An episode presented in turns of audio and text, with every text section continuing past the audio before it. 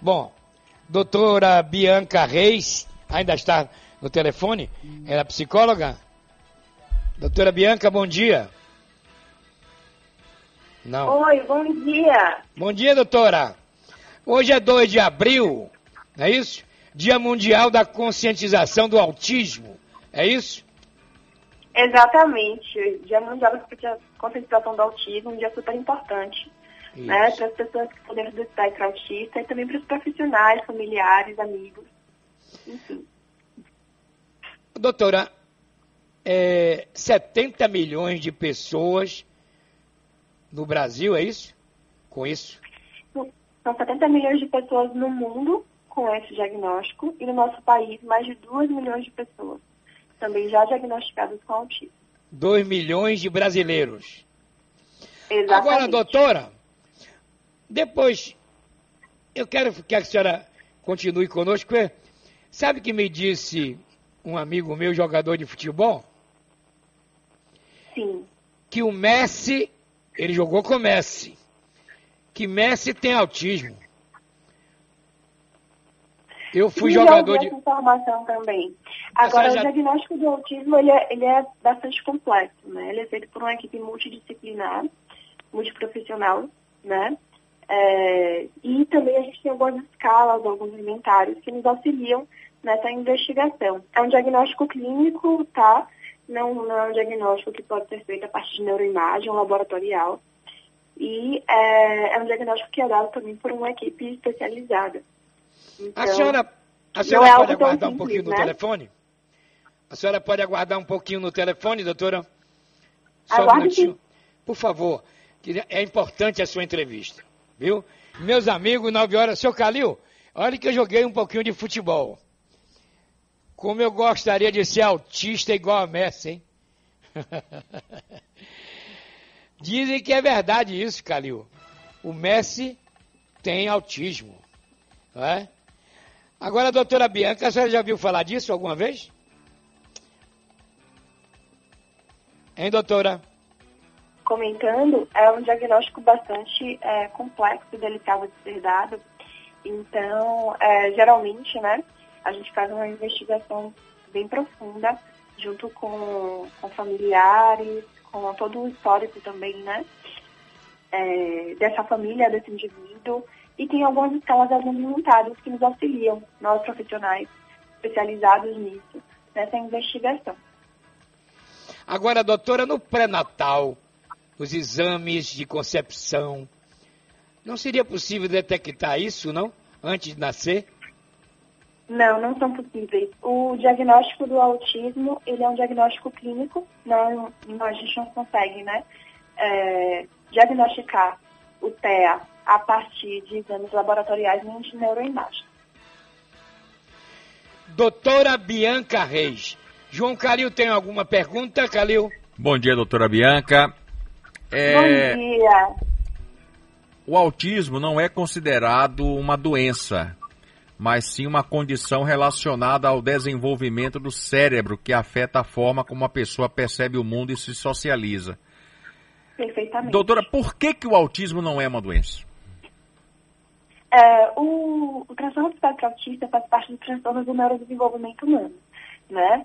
Então, é uma condição que é, nos acomete, não é algo que, é, que pode ser passado né, de uma pessoa para outra, então, é algo transmissível. É, a gente precisa muito conversar sobre é, pessoas no, dentro do espectro autista, justamente porque ainda existe muita discriminação e preconceito, né?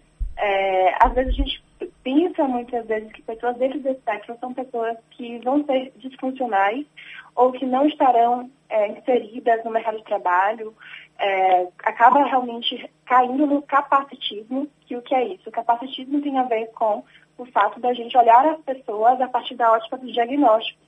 E com isso a gente acaba realmente discriminando esses indivíduos. Nós não somos nossos diagnósticos, né? Então, é uma condição, é um transtorno do neurodesenvolvimento e é uma condição que não é transmissível, né? Muito pelo contrário, lidar com pessoas a partir das suas diversidades é extremamente importante para a nossa evolução, para a nossa vida, né? Agora, há situações, por exemplo, é, que se confunde é, com o autismo. A pergunta que eu deixo é essa: e quando o autismo não é autismo? É, desculpe, não entendi, Calil. Porque há situações, por exemplo, que se confunde com autismo. Tem pessoas que dizem ele é autista e não é. Então, quando, quando é que, que não é o autismo e a pessoa tem todos os sintomas? Pronto. É, existe uma variabilidade enorme né, de manifestação do transtorno do espectro autista. Mas tem duas características que elas são comuns às pessoas dentro desse espectro, que são os déficits persistentes nas áreas da comunicação e interação social e também os padrões repetitivos, restritivos de comportamento, né, interesses e, e atividades da vida. Então, muitas vezes, nós todos vamos ter inúmeras, é, inúmeros aspectos, inúmeras questões de diversos transtornos. Né? Se a gente for pegar o DSM, que é o nosso manual de, diagnósticos, né, de classificação diagnóstica, uh, e a gente começar a ler realmente uh, as doenças que estão ali documentadas, os transtornos, muitas vezes nós vamos nos identificar com inúmeros. Né? Então, na realidade, é, a gente precisa realmente fazer essa investigação mais apurada para fazer o diagnóstico diferencial. O que é o diagnóstico diferencial?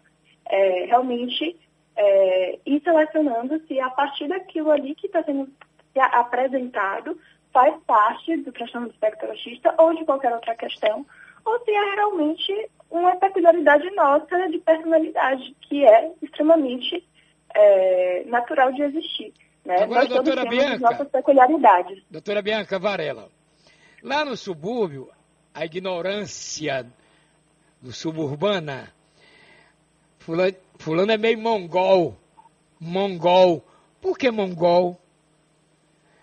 Preconceito, Na é? verdade, é? as pessoas utilizaram esse termo por, por algum tempo relacionado à síndrome de Down, né? E é um termo é, extremamente preconceituoso e discriminatório. A síndrome de Down, é isso? Isso. É, a síndrome de Down não é o autismo, é outra coisa? É outra coisa. Outra coisa. É diferente. Agora, a doutora. É a trissomia do cromossomo 21 e é, é um, uma, realmente algo que é acometido, né, a partir da divisão celular e é genético. Doutora, tem criança que cria o mundo dela e vive dentro dessa bolha que é o mundo dela, isolado. Isso é sinal de autismo? Não necessariamente. Era o que eu estava conversando com o Calil. Então, é, às vezes nós temos realmente uma personalidade mais introspectiva. É, é, algo que a gente precisa investigar com realmente de uma forma mais é, profunda, né? É algo muito delicado de se afirmar. Bom, doutora Bianca, hoje é um dia importante, que é o Dia Mundial, né?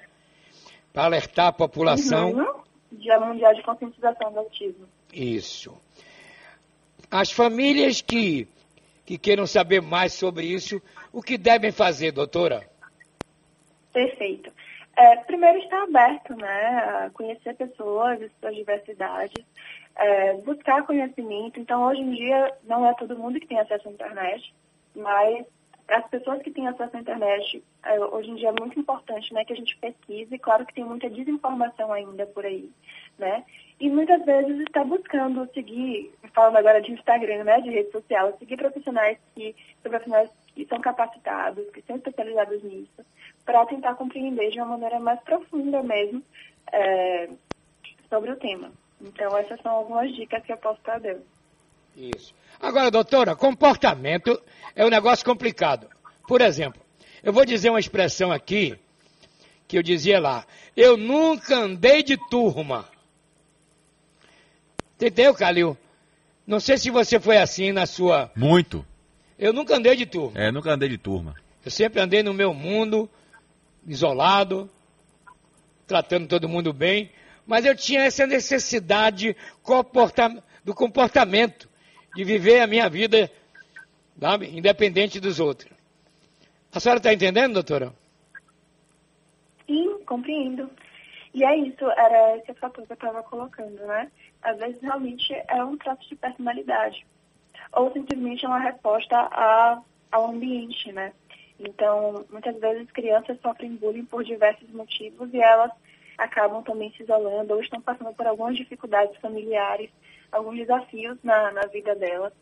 É, ou simplesmente, realmente, ela é uma criança mais introspectiva, ou é uma criança que é, é mais tímida, então é algo muito delicado da gente estar tá afirmando sem conhecer profundamente realmente as pessoas. Qualquer diagnóstico é muito delicado de ser dado na realidade, né? Isso. Doutora, boa Páscoa para a senhora, com muita muito paz, obrigada, saúde. Você também. Obrigado aí pela entrevista. Tá bom? Obrigada tá. a vocês. Uma Vamos. maravilhosa. Abraço. Um abraço e um bom dia, doutora.